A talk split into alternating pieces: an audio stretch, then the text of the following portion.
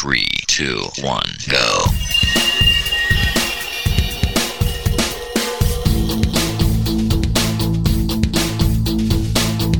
Enredando, la informática que se escucha.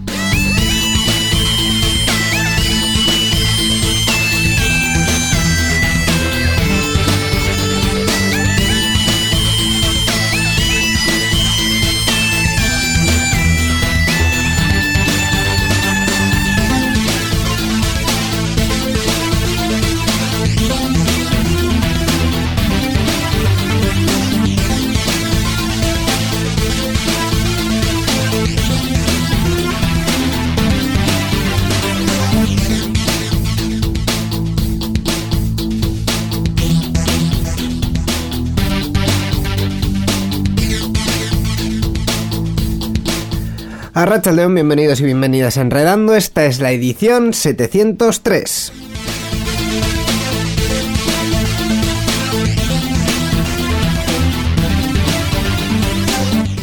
Edición que estamos haciendo ya en diciembre. Eh, iba a decir a las puertas de la Navidad todavía, nos queda bastante a pesar de que ya estamos viendo el turrón en los supermercados y, eh, y las luces en las calles. No estamos en Vigo, o sea, no es un nivel de luces en las calles tan tremendo, pero eh, ya está la cadena navideña, digamos, en, en marcha y ya tenemos ese ese ambiente, ¿verdad, Miquel Carmona? Navidad, Navidad. Hola, ¿qué tal, Iñigo Sandino? ¿Qué tal? Bienvenido también a ti. Ya estamos en Navidad, ya es Navidad, ya es Navidad. No, ya es Navidad. No, no, no, tranquilo, tranquilo, tranquilo. Todavía no. Todavía me, ha, quedado un poco, sí, sí. Te, ha, quedado un poco en caso, pero, pero no. Aparte de eso, eh, no, la verdad es que no es Navidad, pero sí que es. Está a la vuelta de la esquina, ¿eh? Dices que falta mucho, yo, la veo aquí a la vuelta de la esquina. Ya, ¿eh? Sí.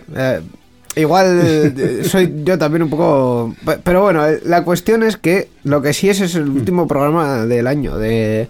Enredando, porque eh, hay amigos, que creo que lo adelantamos la, la edición anterior, Enredando, pues, pues ya por este año no va a haber, no va a haber más.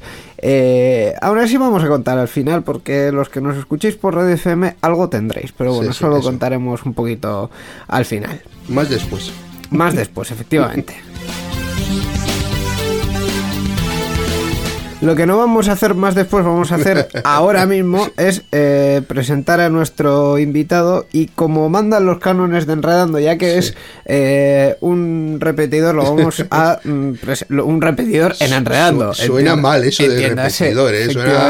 el repetidor era ahí el, el, muy mayor que estaba en la clase, que sabía de todo, que tenía barba cuando todos éramos lampiños. ¿Quién es, el repetidor? No, no, no, pues no, no es, no es ese el caso, es repetidor dentro de Enredando. Eh, como él bien nos ha comentado antes de empezar a grabar, eh, hace 25 ediciones que estuvo con nosotros y dice que una vez cada 25 le viene bien. Arracha León, Iñaki Lázaro. Arracha León, muy buenas, ¿qué tal? Pues encantado de que estés de nuevo con nosotros, de que repitas. Ha habido repetidores que han tardado menos en volver, por lo tanto, mm, podemos decir que vamos bien, vamos bien. Y además que cuando algo es agradable, yo creo que es un placer repetir, ¿no? A mí no me importa repetir, os lo decía a micrófono cerrado y ahora lo reitero a micrófono abierto que bueno, pues han sido 25 programas de Enredando desde que por última vez me invitaste aquí y bueno, pues ya digo que es un auténtico placer estar de nuevo y además un programa especial después de ese aniversario tan nostálgico, ¿no? Que me encantó, el programa 700. Después también de un programa muy interesante con Echives sobre voz y el, que me ha precedido a mí, el de Gorka Palacio, que bueno, pues para mí es todo un, eh, además de profesor de universidad, todo un referente en el mundo de la tecnología y bueno, pues eh, la verdad es que es un, un auténtico honor eh, compartir micrófono con alguien que, que, bueno, aparte que estáis vosotros aquí, por supuesto, presentando pues un invitado como Gorka, ¿no? Que estuvo en edición anterior. La verdad es que Gorka es una de esas personas que yo también personalmente la conozco de hace muchos años. Tan de cerca no, no he tenido contacto hasta ahora, es verdad. Para, mí siempre ha sido una persona muy accesible, que parece mentira, pero así es. es, eso también, es, también es cierto. Em, Iba a contar yo algún otro dato. Bueno, sí que nos habló mucho de blockchain. Eh, también, es, cierto, sí, sí, también es cierto. Bueno, es lo que ahora es la tendencia de los últimos años y yo creo que el enfoque también que tiene Gorka es que el blockchain no solamente es criptomonedas, ¿no? Como acostumbramos a, a, escuchar, ¿no? En los medios más generales, al hablar de, bueno, pues todas esas tendencias o de supuesto bluff que pueden ser las, las criptomonedas, especialmente el Bitcoin, sino que si tiene aplicaciones desde el ámbito de la educación, ámbito social y yo creo que ese es el aporte interesante que, bueno pues pudo eh, participar Gorka en la anterior edición y bueno pues si algún oyente no lo pudo escuchar totalmente recomendable el, 702 justo antes de este programa y, nada pues con lo dicho. que, está disponible en la web por supuesto. Sí, eso, es, en www.enredando.net eh, la verdad es que dio un enfoque a pesar de, los chascarrillos que nosotros también hemos hecho porque fue eh, muy muy eh, insistente, digamos, en el, en el tema, pero sí que es cierto que eh, entre lo que hacen los medios generalistas, que es quedarse simplemente con lo más eh, frívolo o lo más utilitarista de una tecnología, o mm, explicarlo un poco más a fondo, mm, yo me quedo con la segunda. Aunque, aunque sea machacón, yo me quedo con la segunda. O sea, yo me quedo con el explicar las cosas bien y, y en profundidad.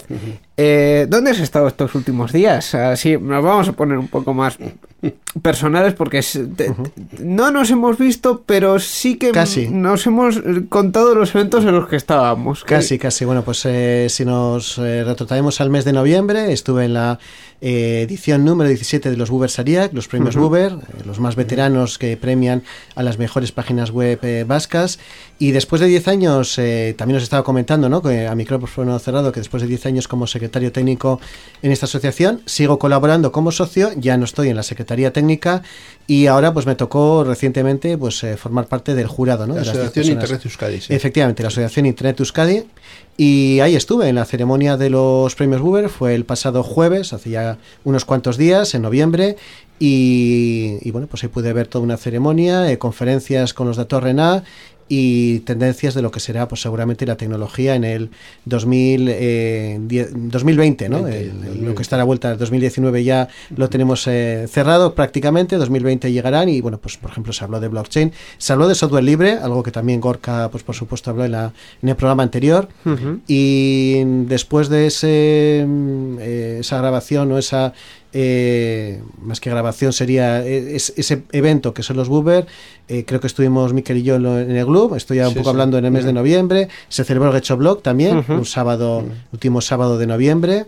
Uno también de esos eventos anuales que hay que poner en el calendario, muy interesante todo lo que son tendencias, ya no solamente sobre el blog, sino tecnología en general y los blogs que lo relacionan. ¿no? Y ya más recientemente, el pasado fin de semana, lo que ha sido este puente pasado del mes de diciembre de la Constitución Inmaculada, pues ha celebrado eh, el, el Araba Encounter. Eh, creo que es la séptima edición, si no me equivoco. Es esta. Sexta, sexta, me estoy adelantando. Sexta, edición, del Araba Encounter y que cambió de ubicación. Eh, en esta ocasión se han marchado. una de las novedades, sí. Una de las novedades fue que, bueno, pues hasta allí me, me fui, hasta eh, este centro cívico del Aqua, donde se ha celebrado este año, y bueno, pues importantes... Por primera vez se ha celebrado en este centro cívico, sí. efectivamente, creo que después del Iradir Arena y la Europa, ¿verdad? Sí, eso es, el, tercer lugar en estas seis ediciones.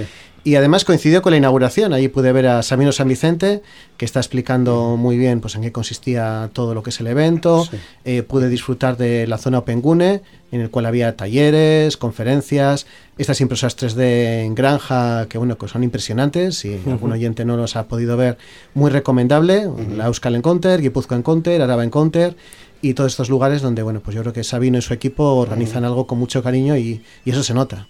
Hasta Galicia se han ido también hace poco. Sí, sí, sí. Eh, bueno, hace poco, tiene unos meses. Sí, sí, sí. Eh, lo que es la, la Red Encounter tiene tres, tres eh, citas en, en Euskadi y además con la edición de, de Real Grupo Euskaltel, pues la iniciativa Encounter también está en otras dos más en, en Galicia. Sí sobre la Arabian Counter, de hecho, mm, estaba yo recordando los tiempos del Iradier Arena, fueron tiempos duros. Difíciles, fueron tiempos difíciles. La verdad es que sí. Por el frío, ¿verdad? Por la época. Sí, sí, sí. El frío y el calor, las dos cosas simultáneas. Las dos cosas a la vez. De hecho, yéndonos totalmente del tema, hoy justo he, visto en un medio que mm, el Ayuntamiento de Vitoria va a invertir otros 2,3 millones de euros más en ese recinto para que sea algo digno y para que se puedan hacer cosas mm, mínimamente y que se oigan bien. Entonces, eh, bueno.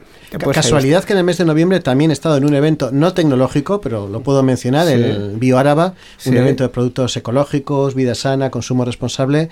Se ha celebrado en el Iradier Arena de, Vitoria-Gasteiz y también, bueno, aunque no está relacionado directamente con la tecnología, ya que me has, apuntado, me has preguntado por eventos, pues hago este pequeño apunte. Claro, pero mm, en, ese tipo de, eventos, yo, si no me equivoco, BioAraba es un formato más de, feria, digamos, con, con stands y tal cuando no hay un escenario y cuando no hay algo principal que escuchar, no hay problema, porque, oye, pues una feria, mientras haya un techo que resguardarse, que en Vitoria es importante, pues el resto más o menos te puede, te puede encajar, pero algo en el que tienes una mínima cuestión sonora ya mm, está fuera de... Para los oyentes que no lo sepan, yo eh, quiero destacar que el Arena que estamos hablando hoy, la Arena, es como una plaza de toros reconvertida.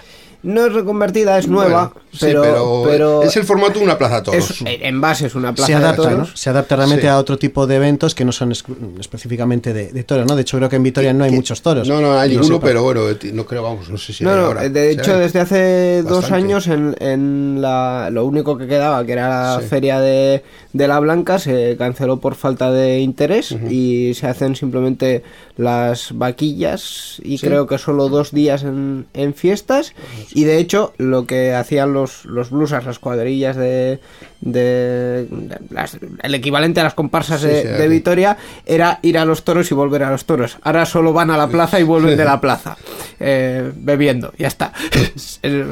es una de mis tradiciones favoritas, ¿no? O sea, algo realmente con sentido. Otro uso diferente, alternativo. Sí, sí, no, lo que es la, la, plazoleta al lado de la plaza de toros está, está muy bien usada. Pero... la, verdad es que la última vez que estuve allí, precisamente en una ahora en contra en el Universidad de la Arena me llamó la atención eso que, que había estaban los burladeros ahí para, para poder meterse digo, pues, si estoy aquí pues como viene el toro te metes ahí dentro del burladero y eso. Sí, una cosa curiosísima llamó mucho la atención. Es así es así. Em, en cualquier caso mm, la, la nueva ubicación de hecho otra cuestión así también anecdótica fue que mm, siete días antes, eh, si no recuerdo mal, sí, siete días antes se celebró allí eh, la segunda jornada de la Liga eh, de Euskadi de Quidditch. Entonces, pues, en fin, era un sitio em, conocido, digamos, ¿no? Pero... ¿Te refieres a la nueva ubicación? La nueva ubicación, ah, el, centro, el, centro cívico Lacua. Yo no sé al final cómo, porque tampoco tuvimos, yo, yo, no tuve ocasión de ir, pero no sé al final cómo, cómo estuvo en cuanto a espacio y tal. ¿Tú cómo lo viste, Iñaki? Yo lo vi bien. ¿eh? Sí que quizás la zona Penguin queda pequeño, sobre todo si lo comparamos con la Euskal Encounter, desde luego que, queda pequeño. Claro.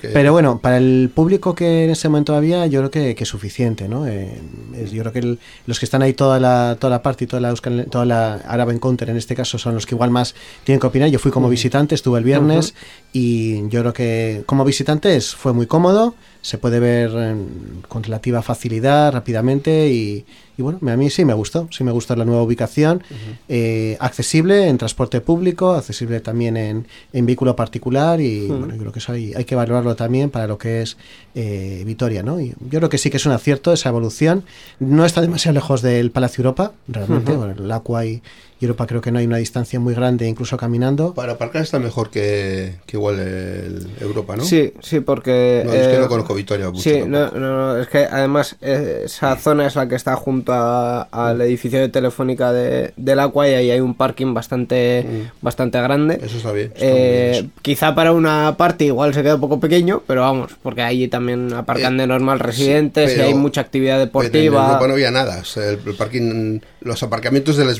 que hay cerca de las viviendas normales. en, Europa existía un parking subterráneo, pero, pero, sigue cerrado por humedades. Sí, vamos, pero que no, para el caso, si no se puede utilizar, es como si no existiera. Sí, sí, efectivamente. Eh, pues bueno, pues eh, eso fue lo que, lo que dio la Era Encounter, según ha publicado la organización, eh, más de 4.600 asistentes, lo cual es más de lo que ellos esperaban, creo que está sobre las mismas cifras, quizá un poquito menos que años anteriores, pero sí que es cierto que cuando te mueves y sobre todo cuando te mueves a barrios más periféricos, porque estamos hablando de que se salieron un poco de la, zona central de Vitoria, pues cuando sales un poco más hacia afuera es normal que, a la gente le cueste más ir, pero si, si han acudido, pues bueno es. El, y el, evento interesa. Es más cuestión, yo creo, de ir haciendo costumbre, de ir mm, centrándose en un sitio ya más o menos fijo y, que la gente se vaya acostumbrando. Sí. Mm, También, igual. Creo que igual hay un poco de dificultades con eso en Vitoria en concreto. Pero bueno, mientras siga habiendo interés por el, por, por la party, pues mm. eso también es una, una buena noticia. Eh, como yo he hablado un poco durante esta introducción, os voy a contar los eventos en los que, en los que he estado yo, porque además han sido dos también durante, durante el puente, es muy interesantes los dos. Eh, una ha sido la Soca de Durango, la feria, la, que se llamaba la Feria del Disco y el Libro Vasco, que, ya no se llama así, se llama simplemente Durango Coasoca, es la edición número 54 eh, un jueves por la mañana que llevan a los estudiantes, aquello parece Chechenia, o sea, hay, hay gente pero como en la guerra, o sea, es una cosa tremenda, tremenda, pero bueno, eh, sí que es cierto que mm, también es otro de esos eventos que todos los años suscitan un interés eh, brutal, tanto por, o sea, por parte de además varios sectores, porque no solo son libros y discos, sino también eh, son conciertos en directo, son audiovisuales, es teatro y es también otras disciplinas, por ejemplo la, la tecnológica, donde eh, tienen un espacio en concreto que se llama Cabía y donde hay eh, actividades. De hecho, por ejemplo, eh, Pablo Gareizar Chipi, que también ha estado en este programa, hizo un taller sobre su juego de mesa, Moon, que aquello también estaba lleno, o sea, pero lleno hasta la bandera. Eh, ha habido eh, diferentes eh, conferencias, ha estado la Wikipedia, mm, bueno, pues actividades en torno al euskera, y, la red. La Wikipedia también tiene su página de euskera, efectivamente. La Wikipedia tiene su versión en euskera y tienen una comunidad muy activa además, muy activa y que se mueven mucho y que aparecen por los eventos y también está también está muy bien. Y es muy... Un, inciso, en los premios Uber, uno de los premiados o premiadas fue Wikimakumeak, que es todo un colectivo de mujeres, entró en la Wikipedia, tanto en euskera como en castellano, y ahí estuvo Merche recogiendo el premio, como apunte complementario relacionándolo con la SOCA y la, la Wikipedia. Pues sí, la verdad es que esos proyectos también hacen mucha falta. En, en, la Wikipedia en euskera también existe, por ejemplo, la Chiquipedia, que yo creo que es eh, algo exclusivo de, de, la Wikipedia en euskera eh, y que son contenidos adaptados a, a, una edad temprana, creo que está sobre los, sobre los 8 años y que también es muy, muy importante que haya diferentes vertientes y que en todas ellas eh, pues bueno se vayan trabajando eh, diferentes temas. Eh, y, está bien, yo quiero lanzar una reivindicación para que la Wikipedia, como espacio abierto de colaboración, de edición, también participen las personas más pequeñas, niñas y niños, y las mujeres, ¿no? que en este caso pues son quizás dos colectivos que hasta ahora pues no tenían tanta visibilidad en el mundo de la, de la Wikipedia. ¿no? Entonces, eh, idioma euskera, por ejemplo, y también otros colectivos que quizás pues no se animen tanto a, a publicar. Pues muy importante. Eh, de hecho, estaba viendo el proyecto ahora, Wikimakumeok, hacen quedadas de vez en cuando también, así que si queréis eh, verlo, pues ahí, ahí está en, en la red y tienen también su propia página de proyecto en la, en la Wikipedia en, en castellano. Y, y, bueno, sobre Durango Coasoca, ah, bueno, sí, otra, otra de las cosas que hicieron fue una cosa muy interesante, que fue una partida de rol con el juego que, ganó el premio eh, a, proyecto de innovación de la SOCA anterior, que se llamaba Atopía, un juego de rol... Que se llamó y se llama. Que se llamó y que se llama Atopía, un juego de rol muy interesante que además tiene como, como vertiente principal, digamos, eh, un mundo en el que eh, la civilización se ordena, digamos, en distintas frecuencias Mm, no es un concepto de frecuencia muy de radio, sino que es más como de universos paralelos eh, alternativos unos de otros, pero bueno. y todo esto en euskera. Y todo esto en euskera, además. Y además que mm, una vez que te metes en el, en el, mm, en el rollo del, del juego, como no tiene tampoco conceptos muy complicados, digamos, o sea, al final mm, es el mundo que conoces, de hecho creo que la, partida que jugaron en concreto se basaba en Bilbao, entonces es Bilbao, pero resulta que o no hay nadie, o está lleno de gente, o es un Bilbao comunista, o depende de cómo sea, eh, sí, sí, sí. De hecho, eh, creo, que, creo que lo van a publicar además el, el podcast, porque de hecho estuve allí para grabarlo, por lo tanto entiendo que lo publicarán dentro de poco.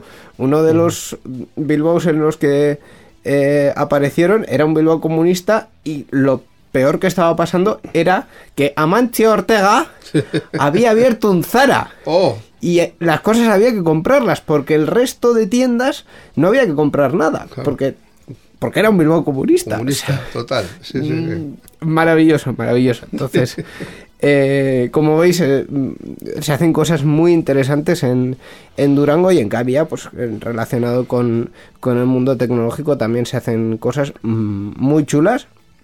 Y, también, y bueno, relacionadas con euskera, pero yo también lo he dicho más de una vez. Mm, puedes ir, sin entender euskera, puedes ir porque hay también de todo y por no entender euskera nadie te va a, eh, digamos, mm, a dejar de explicar lo que es la cultura vasca, porque de, eso también se trata Durango Coasoca, de acercar la cultura vasca a todo el mundo, eh, sin excepción.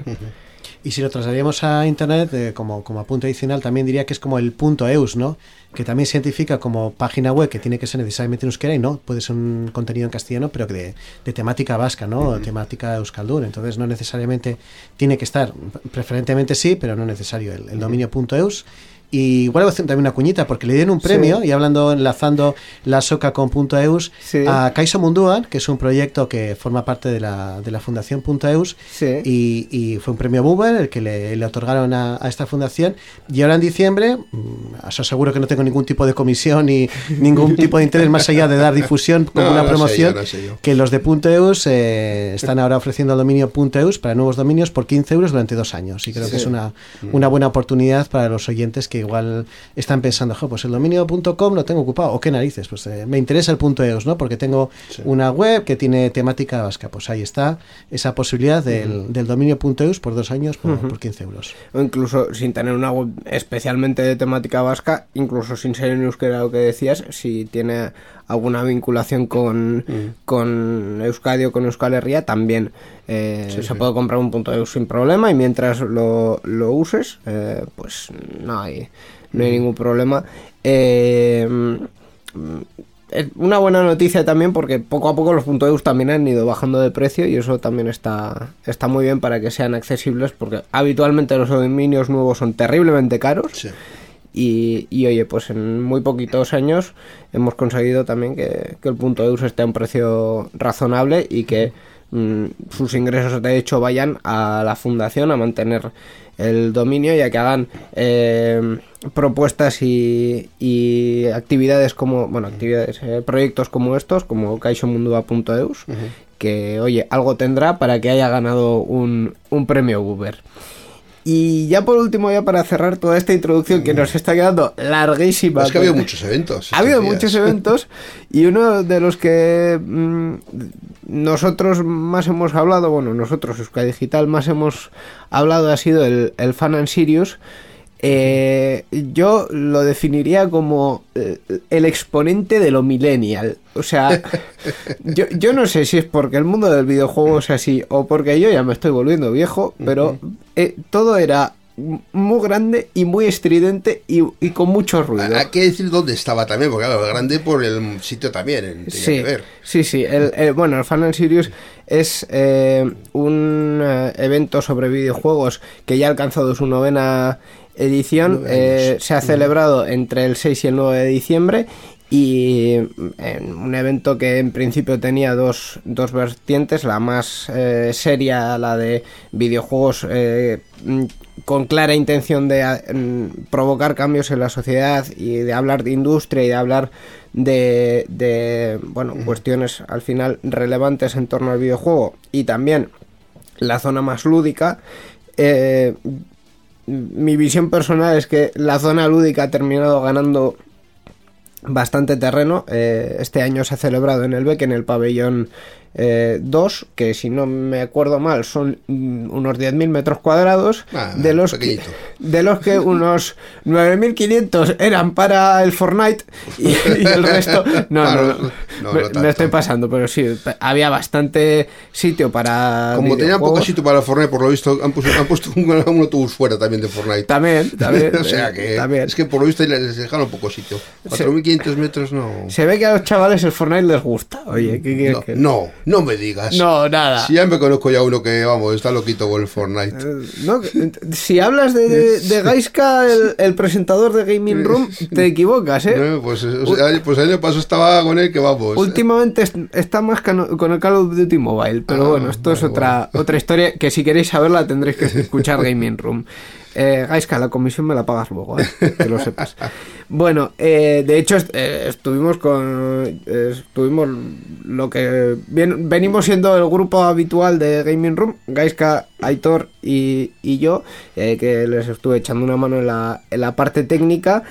Eh, muchos proyectos muy interesantes. Una de las cosas que a mí más me gustó fue la parte de PlayStation, no por los juegos de PlayStation, sino por eh, la parte de compromiso PlayStation, que es la parte de responsabilidad social corporativa de la empresa, en la que eh, han financiado varios proyectos, creo que eran una docena más o menos, de juegos que tenían alguna implicación social eh, muy clara. Uno de los eh, que más estuvimos charlando con él fue eh, con John Cortázar de Relevo Games que eh, han hecho un, juego donde uno de los protagonistas y además de forma muy sutil y sin hacer eh, bueno grandes explicaciones sobre ello uno de los protagonistas es autista y aparte de que ese protagonista sea autista es un juego coral donde tienes que manejar a cuatro jugadores y cada uno tiene diferentes capacidades.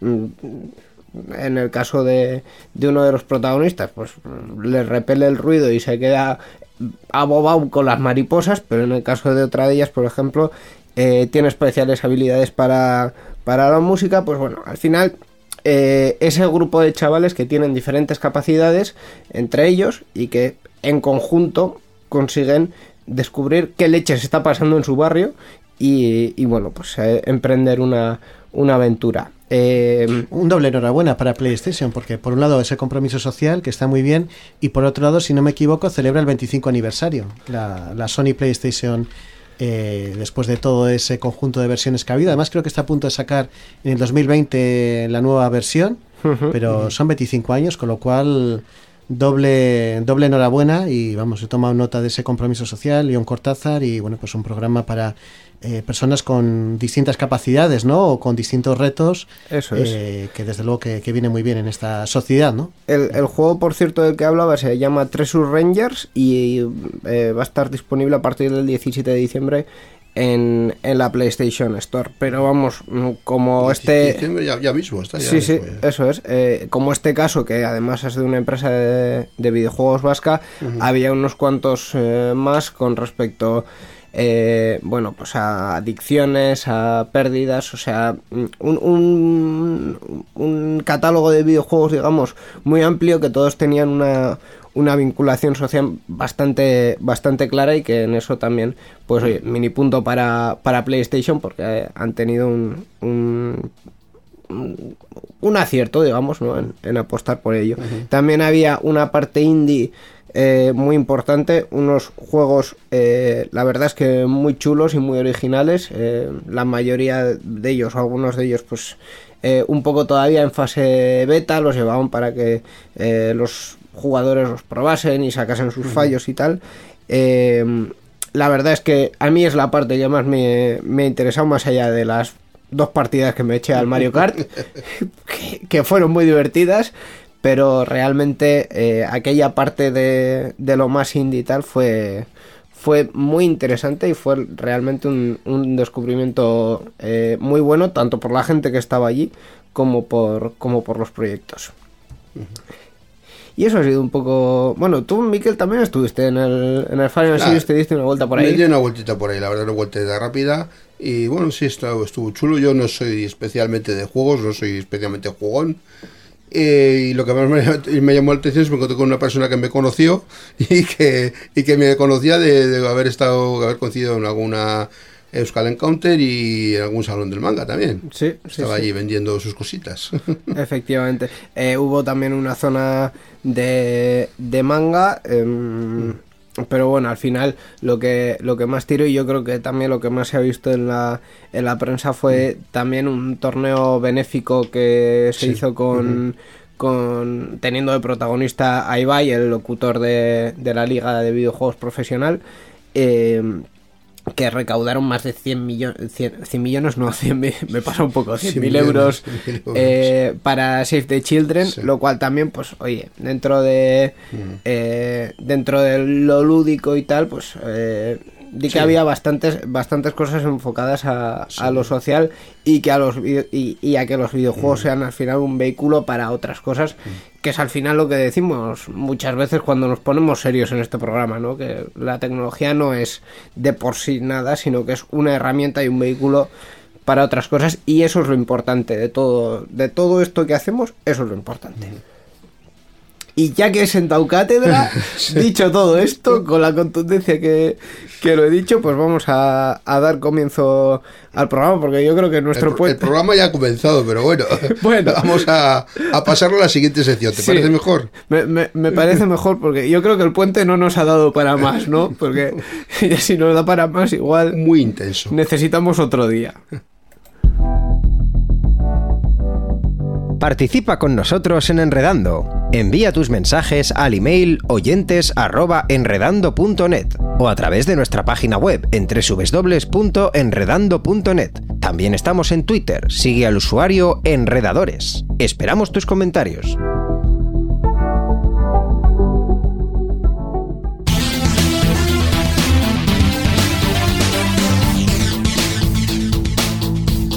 Enredando, la informática que se escucha.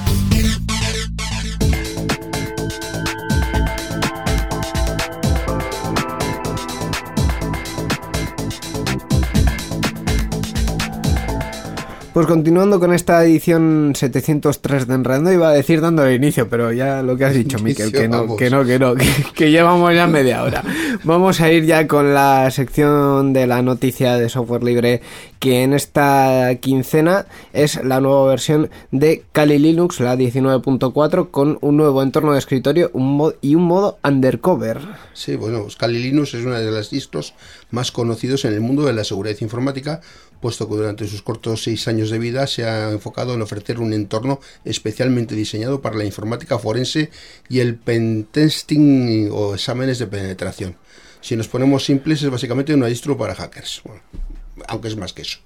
Esta nueva versión de Kali incluye un nuevo entorno de escritorio, oficialmente se pasan a XFCE, que es el nuevo entorno, y además han añadido un nuevo tema GTK3, tras considerar mucho los problemas de rendimiento y la experiencia de usuario, han decidido pues, dejar de atrás el uso de Genome. Eh, y ya que estamos hablando de la interfaz, tenemos que hablar también del que has comentado todo del undercover, del Kali undercover, una nueva función que además de interesante es útil y divertida, puesto que el equipo de, que está detrás de la distro ha decidido incluir un tema que tiene un aspecto prácticamente igual a Windows 10 y además explican que lo han hecho para que lo puedas hacer estas, estas cosas durante el trabajo y no se note mucho. Vaya, vaya, haciendo trampitas. Yo, no, sé qué le pasa al mundo del software libre con Genome, que el pobrecito parece el... El, hermano pobre. El, apestado. todo el mundo deja Genome atrás, yo, yo no entiendo nada. Pero bueno, em, pues eso es la nueva versión de, de Kali Linux, la 19.4, y esta ha sido la noticia de Linux de la semana que nos la ha traído el GLUB, el grupo de usuarios de Linux de Vizcaya. Y la dirección es glv.by latina z,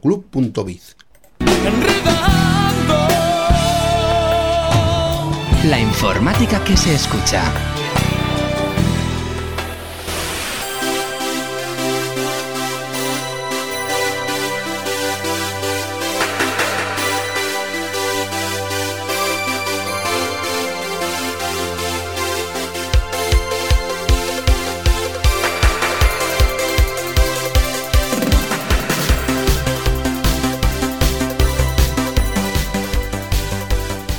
Y vamos ya con más noticias en esta edición de Enredando, en la 703. Eh, vamos a empezar hablando de uno de los gigantes que además se, habrá llevado bastante durante el último Black Friday. Cyber eh, Monday y Cyber Monday y, todo lo que queramos ponerle. Eh, de hecho ya fue semana Black Friday y lo promocionaba, Amazon lo promocionaba como semana Black Friday, pero bueno, eh, así es. Y en algunos otros han hablado hasta de mes Black Friday, casi, ha sido una pasada. Ay, en fin. Eh, lo que dijimos la, el programa anterior, hay que consumir, pero con, con cabeza y, sobre todo en internet con cuidado. O sea, quiero decir, en, Amazon está difícil que nos estafen, pero en otros sitios pues hay que tener un poquito de, cuidado. Eh, por cierto, que quien hablábamos, Amazon ha lanzado un complemento para comparar ofertas mientras se navega. Mm, vamos a ver qué, de qué va, pero yo voy a arquear la ceja de mientras. Bien, bien. Pues Amazon ha lanzado su asistente de compras, que es una herramienta que funciona a través de un complemento para el navegador Chrome que ayuda al usuario a descubrir ofertas de productos y compararlas con otras mientras navega por Internet. Amazon Assistant recopila un historial universal de productos a través de todas las páginas web de venta en línea en las que el usuario navega y de esta manera permite que los compradores guarden una lista de productos favoritos común a todas las tiendas. El complemento muestra más información sobre los productos de otras páginas y los compara con los precios de los de Amazon, incluyendo también las valoraciones y reseñas de otros usuarios. También recoge las ofertas del día de Amazon este complemento. Mm, yo voy a empezar a quedar la ceja porque Amazon no es precisamente la empresa que ha estado eh, más a favor de que comparen sus propios eh, precios. Eh, de hecho, alguna cosita rara ha habido en el Black Friday. No, no, no puedo acusar y yo creo que no hay tantas pruebas como con otras empresas, pero sí que no son muy amigos de los comparadores y que casualmente ahora ellos saquen un comparador, además para todas las webs. Mm, mm, mm. sospechoso, ¿no? Sí, muy sospechoso. Hombre, no olvidemos que al final Amazon tiene un, puesto de liderazgo como lo mismo que tiene Google en las búsquedas, eh, a nivel regional al menos, a nivel local, pues a nivel mundial Amazon es el gigante del comercio electrónico, ¿no? Con permiso de los chinos que últimamente también van bastante fuerte, pero sobre todo pues con su trayectoria hace que sea el, el referente. Y esos algoritmos que efectivamente Amazon tiene que parecen que son mágicos, ¿no? Cuando compramos un producto inmediatamente nos recomienda algo que seguramente nos va a interesar. Es, algo que casi casi podemos... según eh, ellos nos va a interesar. Según ellos, sí. Pero bueno, suelen acertar con relativa frecuencia y en este caso eh, yo entiendo que el comparador de Amazon no lo voy a juzgar sin, sin verlo en funcionamiento, pero desde luego que seguro que tiene mucho de, algoritmo, de, conocer que si sus ofertas son más ventajosas lo va a publicar y si no, evidentemente, no va a barrer para casa, ¿no? Y luego tengo un aspecto especialmente crítico respecto a esta especie de, plugins o añadidos que pueden tener los navegadores. Y es que no olvidemos que lo que era un navegador como Google Chrome o Mozilla Firefox hace años que decías, bueno, yo con cualquier ordenador con unas características mínimas de memoria, de capacidad, etcétera, me iba fenomenal y hoy en día los requisitos que están imponiendo estos navegadores, precisamente por incorporar todo ese tipo de, añadidos, de, plugins, de, complementos, pues hacen que, vayan especialmente lentos, con lo cual, salvo que alguna de las personas que lo está oyendo pues tenga muy claro que eh, el comercio electrónico es su vida o día a día trabaja con ello, yo no lo recomendaría sinceramente porque va a notar, salvo que tenga un ordenador de última generación, va a notar que se va a ralentizar, va a notar probablemente otro tipo de inconvenientes, ¿no? Una merma en el rendimiento del equipo. Así es.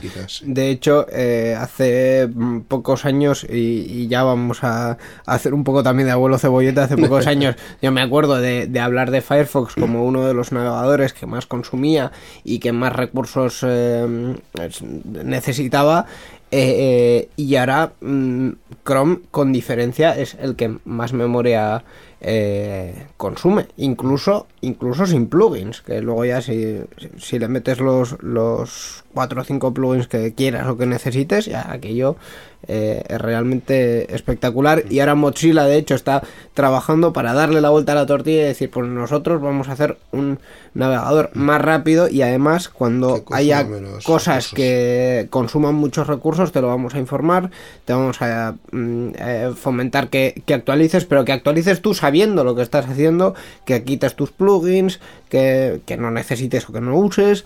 Mm, ese, tipo de, cosas. Entonces, eh, pues bueno, mm, tener un, plugin más. Eh, pues, eh, hay, hay que también hay que pensarse, hay que pensar si realmente pues, lo necesitas o igual, yo que sé, igual mantienes una página de e-commerce y te viene bien para decir, oye, pues igual esto lo podemos bajar un poquito y nos llevamos un, un poquito más de venta. pero bueno, mm, yo estaba sospechando más que Amazon esto lo aproveche para eh, darte el precio contextualizado. Es decir, según lo que encuentre por ahí. si, tú, estás viendo, si tú estás viendo un, pongámosle algo que yo me voy a comprar dentro de poco, un, eh, un, Super Mario Maker 2 en la web de Game y lo estás viendo por 45 euros, Amazon, como es un producto que te venden ellos y ellos pueden ajustar su margen como quieran, te digan, no, yo te lo vendo por 40 y luego otro usuario que no use ese plugin, pues en su web le aparezca también a 45. O, a más de 45. O a más de 45. podría ser. Eh, mm, no digo que lo hagan porque no sé lo que hacen, o sea, mm. es, pero vamos, es una teoría que no me parecería descabellado, incluso que trabajasen en, en, en ello. Al final, Amazon es una compañía tecnológica, aparte de vender cosas, es una compañía tecnológica en ese sentido. Su dinero mm, se, se, lo ganan a base de productos, digamos, de, de tecnología y de jugar con esos algoritmos, entre comillas. Sí, y yo creo que tampoco es del todo pionero porque no olvidemos que Google tiene un servicio como Google Shopping, basado por supuesto en su sistema publicitario, en Google Ads, conocido anteriormente como, como Google AdWords, y ese comparador de precio que realmente pone sobre la mesa todos los que están haciendo publicidad en Google, pues en este caso Amazon hace algo parecido, quizás tratando de emular eh, una parte de lo que puede suponer Google Shopping, pero dentro del ámbito de, de Amazon. Y como comentas muy bien, Íñigo, pues probablemente sea todo un ejemplo de cómo barrer para casa, ¿no? A todos nos gusta cuando compramos algo reafirmarnos, pues estoy cogiendo el precio chollo, estoy comprando el precio chollo que seguro que no eh, lo puedo encontrar en otro lugar, ¿no? Entonces Amazon aprovechará que va a encontrar un precio acorde a lo que son nuestras expectativas, nos va a dar tres o cuatro precios de algo más caro en otro tipo de entornos de e-commerce, en otro tipo de, comercios, y a partir de ahí pues nos reafirmamos en que es la, mejor compra, ¿no? Pero bueno, es algo que, hacen yo creo que todos los, los comercios, eh, no deja de ser algoritmo mezclado con Big Data, ¿no? De fuentes públicas, de información, y, a mí me consta que todas las cadenas de supermercados, cualquiera que sea, y no hace falta decir marcas porque seguro que todos los siguientes lo conocen, saben el precio de su competencia y cuando sacan los famosos folletos publicitarios, pues en primera página pone el precio chollo. que algunas veces ni siquiera ganan dinero con ese tipo de precios, pero son el precio llamativo y Amazon pues... Es el producto para, para captar y que luego cumples el, precio gancho, que no gancho Además que yo creo que, que, ya la sensación esa de, de, competencia y de encontrar el, el, mejor precio mm, ha desaparecido un poco porque salvo las ofertas puntuales y luego ya Black Friday y demás, pero mm, salvo ofertas puntuales, eh, las cosas tienen prácticamente el mismo precio en, en, todos los sitios, incluso mm, cosas que dices, pues no, no es una marca y un modelo concreto, sino que es un tipo de producto un poco más general, los, los, ves en las tiendas y dices, bueno. Yo, pues yo me he fijado en algunas páginas y que resulta que dicen, este, tiene esta página, este producto mucho más barato. Al final, miras, vas a hacer la compra y ves los gastos de envío y dices, mira, este gasto de envío tiene menos ah, y el gasto de envío este tiene mucho más. Lo sumas y dices, me queda a la par. Eso, eso, eso también. es otro que hay que mirarlo muy bien. Y de hecho, a la hora de de comprar en internet eh, es muy importante ver los gastos de envío y las condiciones de, de entrega de, de, los productos, porque no, es lo, no, es lo, mismo, efectivamente. Em, vamos a pasar a otra noticia, pero vamos a comentar muy, muy brevemente porque la verdad es que el titular mm, no, no da para mucho más. Una compañía de Estados Unidos expone decenas de millones de SMS no sé cuántos SMS habéis recibido vosotros últimamente, pero a mí solo me llegan los de correos. y, las, empresas comerciales también, ¿no? Eh, Efectivamente. también, publicidad, básicamente. Ya no es un canal de comunicación directo entre particulares, entre, entre personas, sino pues bueno, pues Los bancos últimamente también mandan esas, eh, claves que hay que confirmar en, el, en, la página web del banco. Me has dado un tema muy interesante porque mm, en principio no íbamos a hacer repaso del año, pero una de las cosas que a mí me han parecido más eh, interesantes o que el, digamos la persona media tiene que estar eh, más atento o ha tenido que estar más atento mm. últimamente es precisamente la entrada en vigor de una nueva normativa bancaria que tiene relevancia en el mundo tecnológico porque ahora eh, requiere mucho más de una identificación eh, secundaria, digamos, para operar en, Internet, en concreto tu móvil. Entonces, eh, parece que también en, eso estamos cambiando un poco de paradigma, ¿no? Hasta ahora conocíamos las tarjetas de claves y funcionaban y nos hemos pasado 15 años con las tarjetas, de claves. De coordenadas, sí. de coordenadas, eso es, sin, sin ningún problema y ahora mm, de repente nos estamos autentificando todos para la banca online, para hacer pagos con, nuestro móvil. Y eso mm, parece que no, pero también es un, cambio importante que, que se ha dado este año. Nos obliga en primer lugar a tener móvil, eso sí o sí, evidentemente. eso, Antes con una conexión a internet y tener esa tarjetita de barcos, ¿no? De, juego de barcos que, era más que suficiente, ahora pues ya obligatoriamente el, teléfono móvil, en este caso para recibir SMS, porque es más, hace poquito tiempo conocí a una persona que me comentaba, me confesaba que no usaba WhatsApp, tampoco creo que Telegram, y pareció extraño, pero tampoco tendría que por qué pasar tan eh, desapercibido, ¿no? El hecho de que, de que cada vez más haya gente que diga, bueno, pues ya estamos un poco de vuelta y lo de WhatsApp y todo esto. Pero bueno, parece que el SMS no es tan intrusivo y de momento eh, yo creo que con el Black Friday, con el Cyber Monday, con todo esto que es la, banca online y, demás, eh, pues están llegando muchos. por comentar un poco la noticia que ha dado pie a esto, ha habido una compañía eh, que ha sido eh, comprometida, se llama True Dialogue y que su base de clientes principal lo tienen en, en Estados Unidos. Se han comprometido teléfonos, nombres de usuario, contraseñas y algunos eh, documentos de, identificación personal, pero vamos, el, dato más llamativo eran esas decenas de, de millones de, de SMS. No sé cómo está ahora mismo el mercado en Estados Unidos, pero yo sospecho que tampoco es que el uso del SMS en Estados Unidos difiera mucho del de, aquí. Mm, básicamente para, para comunicaciones comerciales, ¿no? Ahora mismo para comunicaciones con. Hay alguna cuestión técnica. El SMS en Estados Unidos es de 140 caracteres, en España, en Europa es de 160 caracteres. Y fuera parte de ese tipo de cuestiones técnicas, yo creo que allí también entiendo que los comercios y la banca se basan en el SMS y, aquí todo apunta a que seguiremos utilizando SMS, ¿no? Para, para largo. Hay mucha gente que, preveía que con el con Twitter en su momento, como red social, con WhatsApp, como estaba en mensajería, Telegram iba a desaparecer, pero que va, sigue ahí existiendo. No, y que además es una es un sistema que ya está incluido en, en, el estándar y que de, telefonía, digamos, y, que cualquiera que tenga un móvil va a ser capaz de recibir un, un SMS.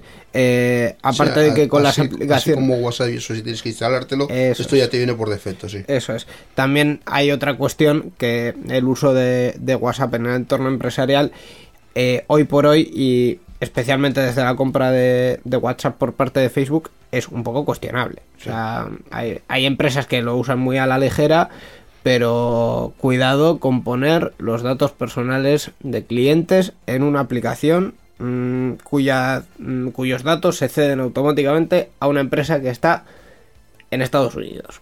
Igual, igual mm, el reglamento, el famoso reglamento de protección de datos que también se ha puesto eh, este año, si no recuerdo mal, también en... Eh, no, de hecho no fue este año, fue el año pasado. ahora, lo he recordado. El 28 de abril del 2018. Eso es. Pues, se me ha hecho muy corto, la verdad. No, es que ahora estaba recordando precisamente que luego eso se convirtió en, en una ley en, en, España y es la 3 barra 2018. No me preguntéis por qué, pero me junto mucho con abogados y se me quedan estas cosas. Pero bueno, eh, bueno. Así, así es. Eh, hay, por cierto, un estándar que se llama, si no recuerdo mal, eh, RCS, que mm, es una mensajería instantánea mm, orientada hacia, hacia operadoras y hacia, y hacia, que las operadoras lo integren en sus, en sus sistemas y que al consumidor final le lleguen pues prácticamente tan transparente como, como un SMS. Eh, Google había hecho algunos intentos con su, con su Hangouts, mm, no ha quedado en nada y y así, así estamos. No hay. no hay mucho más en ese, en ese aspecto, así que los SMS... Quizás en el mundo de la mensajería Telegram, ¿no? Por lanzar un... Eh, pues lanzar una, una, buena propuesta sobre software libre, eh, pues Telegram yo creo que puede aportar más que, que lo que es WhatsApp, ¿no? En hmm. cuestión de seguridad especialmente.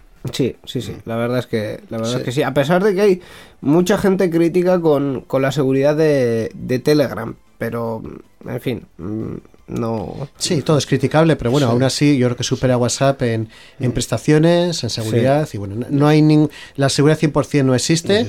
Nos podemos instalar la, la, distro de la noticia anterior, no estaría nada mal para, para mejorar. Kali Linux pero bueno, y además podríamos incluir con esa cuestión de seguridad, con esa cuestión de navegabilidad, el que no solamente este tipo de distros sirven para eh, poder hacer auditoría de seguridad, sino para mm. también estar más seguros cuando navegamos, ¿no? Porque tiene una serie de configuraciones, unos parámetros que hmm. pues nos evita ese plugin que comentamos hace dos noticias o hace una noticia de, Google Chrome, ¿no? Sobre Amazon. Sí, sí, sí. Eh, hablando de seguridad, otra de las cosas que yo sí que he visto proliferar bastante estos últimos años, eh, porque Google así lo ha querido, básicamente, son los certificados de, de seguridad. Al final...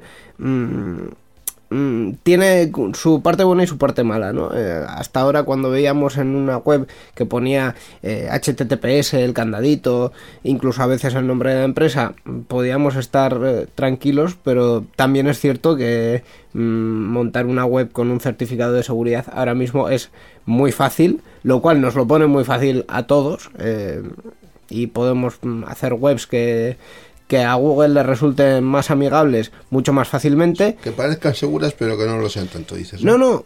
Esa es la otra vertiente. Ah. O sea, quiero decir, nosotros, por ejemplo, como, como Euska Digital, que somos una organización pequeñita, tenemos todas nuestras webs con certificados seguros de forma gratuita y eso está muy bien.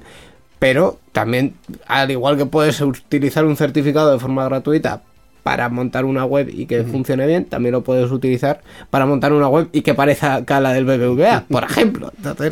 Em, los dos filos de lo de siempre, eh, lo de la tecnología y esto. Mm, no nos queda mucho más tiempo porque ya estamos ahí en la horita, pero em, hay otra cosa que, que, haciendo repaso del año sí que quería comentar con, con vosotros. Eh, Mozilla, mm, precisamente los creadores de Firefox, han sacado eh, un informe, mm, digamos, una infografía diciendo nosotros no sabemos lo que has hecho durante el año. Un poco en contestación a Spotify, que ha sacado el recopilatorio personalizado del año y de la década. Obviamente Spotify sabe lo que escuchas porque lo escuchas en su plataforma, o cuando lo escuchas en su plataforma, mejor dicho. Y eh, a partir de aquí en los medios mm, vamos a ver todos pues recopilatorios de las mm, búsquedas de Google, de YouTube lo has consumido, pues eh, todo esto. Em, pero Mozilla ha dicho, oye, nosotros aquí no, no recogemos nada. Esto puede dar pie a que me comentéis mm, sobre lo de Mozilla o a que me digáis cuál es el disco que más habéis escuchado en Spotify. Yo creo que, aquí sería algo para, favorecer a, la Fundación Mozilla, en este caso, para reconocer que, el, que se preocupa por la privacidad. ¿no? Sí, eso sí. Yo creo que es, eh, hombre, evidentemente eh, Spotify pues eh, se ve obligado a sacar ese tipo de ranking o listados de qué es lo más escuchado. Google lo va a sacar también a final de año, siempre con su herramienta Google Trends. Sí, pero Spotify lo hace a, cada uno. Sí, sí, sí. sí. Es como, como Facebook cuando te pone también el resumen del año de lo que has publicado. Eso, es, es. el algoritmo, digamos, que mm. te recomienda eh, la música en función de tus gustos y te hace identificar otros quizás grupos que igual no conocías. Y yo creo que eso es una parte buena, ¿no? No, no, no, no lo critico. Ahora bien, yo creo que también mm, el usuario, nosotros debemos de preocuparnos un poco por la educación, ¿no? Es decir, a veces decimos, bueno, acusamos a las empresas de, de lo que hacen, pero nosotros no hacemos una especie de autocrítica y el primero en lo que nosotros hacemos en Internet, cómo dejamos rastros, tenemos herramientas, hemos hablado de Kali Linux en la primera noticia de esta sección, podríamos hablar de multitud de consejos, recomendaciones sobre qué podemos hacer nosotros para defender nuestra privacidad, nuestra seguridad, ¿no? Empezando por las claves que ponemos, empezando por un montón de factores. Que no nos gusta Spotify para eh, escuchar música porque intromete y demás, bueno, tenemos alternativas. Tenemos Yamendo, por ejemplo, que es un portal de música libre de derechos de autor, que podemos conocer un montón de grupos muy, muy interesantes. No vamos a escuchar a esos grupos que nos vienen a la cabeza de las GAE, todos estos, pero es otra alternativa, ¿no? Eh, Yamendo.com, eh, Jamendo, portal. de música libre. Sí, y más allá de más allá de eso, pues hay mm, servicios donde se puede consumir música incluso sin, sin registrarse en YouTube mismo no necesitas tener una cuenta para ver un vídeo y ahora mismo la industria musical, queramos o no, también se mueve por los por los videoclips. Al final sí que van a tener razón aquellos que cantaban Video Kill de Radio Star, pues ahora, ahora estamos muchísimo más cerca que, que cuando lo cantaban ellos. Eh, pero bueno, al final herramientas hay, hay muchas en, en Internet para eh, anonimizar en, en, la parte que se pueda nuestra navegación, incluso con la navegación privada de los de los navegadores para que en nuestro propio ordenador no queden rastros de lo que hacemos y para que las webs no guarden cookies, que eso también es otra, que muchas veces pensamos que eh, en los servidores de las empresas hay muchas cosas, pero a veces están, la mayoría de las veces de hecho están en nuestro ordenador y simplemente leyendo las cookies que dejan unos y otros es como se puede seguir la, la navegación de, de, cada uno. Eh, pero no me habéis dicho que habéis escuchado más en Spotify este año. ¿eh? Yo Spotify no utilizo, así que. Vaya, vaya. Te tenemos que modernizar, Miquel. Sí, Rafa eso. consiguió que sí. tú te abrieses una cuenta de Facebook y ahora estás con Facebook, que, sí, que no puedes tope. más. Pues, pues te, te, tenemos que hacer un Twitter, un Spotify, no, no, no sé. No te preocupes. Twitter tengo, pero no lo uso. Eh, eso lo primero, usar Bien. Twitter. Y Bien. luego crearme la cuenta de Spotify, igual un par de años o tres y ya, ya a tope. Cuando lo cierren, vamos. Objetivo 2020, ¿no? Miquel en Spotify. o, 2020 es muy pronto. Más o, tarde, más tarde. o 2025. Pues quién bien. sabe. Pues bueno, esto ha sido un poco el, el recopilatorio, ¿no? De, de, las, no sé si decir de las noticias de esta semana del año. Bueno. Un poco, un poco todo mezclado. Participa con nosotros en Enredando. Envía tus mensajes al email oyentes@enredando.net o a través de nuestra página web en www.enredando.net.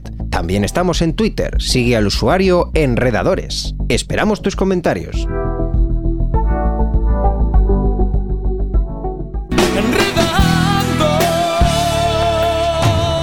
La informática que se escucha.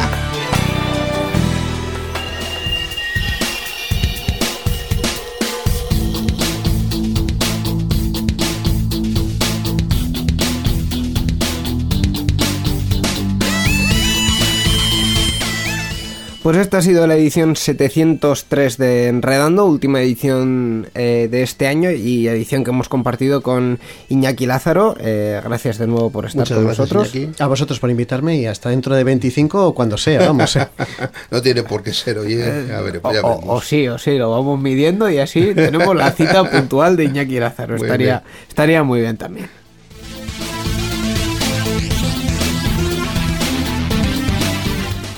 Hemos dicho que lo íbamos a comentar antes y antes de terminar este programa vamos a hacer dos cosas. Una, ir escuchando por el fondo del track que va apareciendo por aquí. Eh, que eh, ahora mismo comento cuál, cuál es, pero la otra es comentar qué va a ser del, del último programa del, del año, eh, porque de hecho este es el último programa, digamos, eh, habitual y para aquellos que nos escuchéis en, en, las radios, en las radios que emiten Enredando, vais a poder escuchar de nuevo el, el programa 700. Sí. Nos quedó muy bonito, nos quedó muy nostálgico y vamos a aprovechar estas fechas tan, tan señaladas para... Y, tan nostálgicas. Y tan nostálgicas también para, para, para, para recordar. Sí, Eso es. Eh, y, ya está. Eh, poco más. Eh, Por, el, el, el, track que era que has sí, dicho? No. Sí, sí. El track, de hecho, es eh, My Little Dragon de, de Bagger de la Euskal Encounter 22. Lo presentó en la Euskal Encounter 22. Y, y, hasta aquí, ya por este año cerramos persiana. Feliz Navidad a todos. Eso es. Y el año que nuevo. viene, enredando, volverá. Hombre, eh, sí, porque si no nos estaríamos despidiendo de, de, otra manera. Eso es. Eh, pues nada más, eso es. Eh, Egu Berrión, Sorionak, Urte Berrión, todas esas cosas que, que, se dicen. Y en 2020, pues habrá eh, más enredando. Un saludo y hasta la próxima. Agur.